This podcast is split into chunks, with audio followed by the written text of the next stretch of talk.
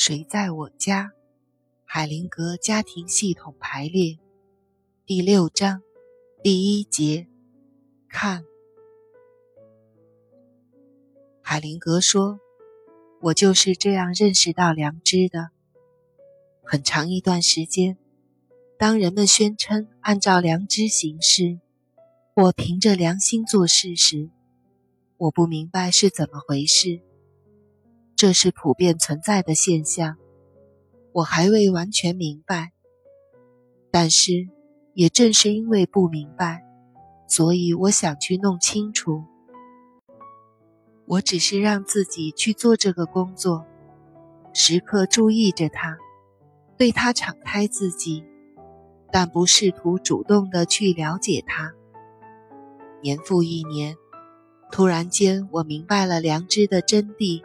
和运作规律，对于系统平衡来说，良知是一个感觉器官，可以让我们知道自己所处的系统是不是和谐融洽。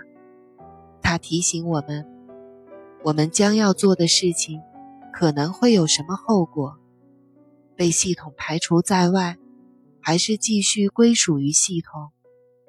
我明白到，在良知面前。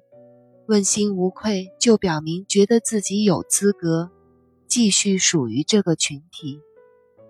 违背了良知，只是意味着要担心自己是否还有归属的资格。刹那间，超越了现象的复杂性，清楚了事情的本质。清晰之后，对我做的每一件事情都有巨大的影响。我把这个过程。叫做现象学方法。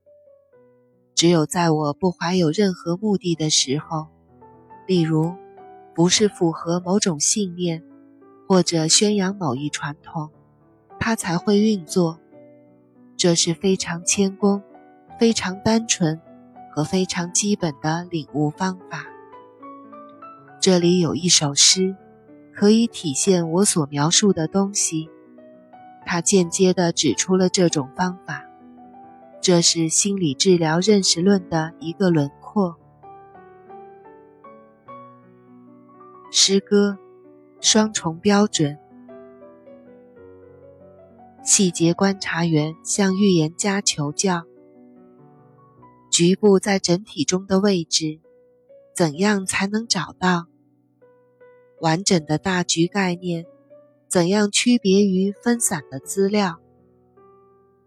预言家回答：分散的局部变成一个整体，因为它们服从中心的拉力，它们允许被聚合在一起。完整使它们变得美丽真实。在我们眼里，它们的完整如此明显。如此表露无遗，联合在一起，这强烈的欲望铭刻在永恒的岁月里。要了解整体，许多部分并不需要被认识、被谈及、被领会、被做、被显示。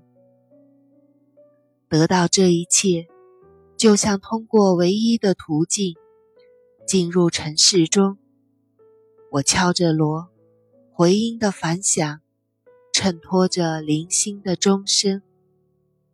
拾起一个苹果，握在手中。虽然不知道它怎样长成，但我尽情享用。学者突然诘问：“想认识真正整体的人？”最好还是了解所有的部分。智者回答：“认识所有部分，得到的只是既往缝隙中引发的联系，才构成真实的现状。一切总是变化，沿着一定的发展方向，如同一棵大树，在小小的种子里蕴藏。”然而，如果迟疑呆立，想等更好的机遇，生怕自己鲁莽，得不到很多东西，你就不能把握住事物的真谛。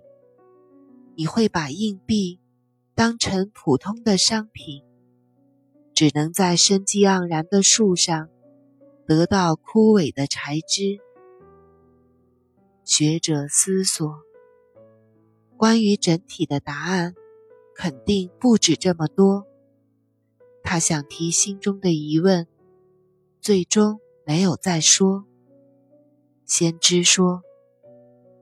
整体是一桶新鲜的苹果汁，粘稠而甜蜜。